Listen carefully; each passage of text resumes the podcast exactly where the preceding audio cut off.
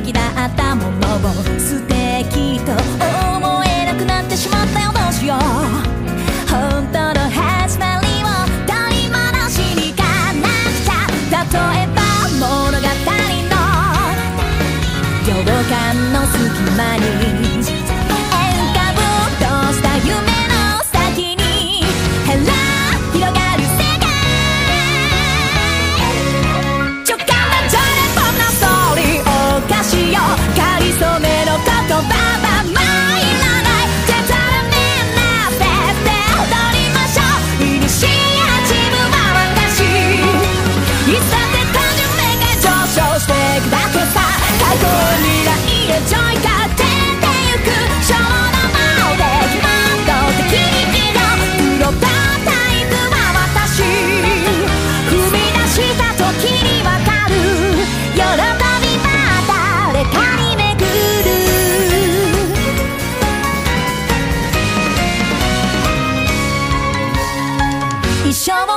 な空気を読みすぎたら吹雪みたいな人になってしまったよどうしようライスターという呪文。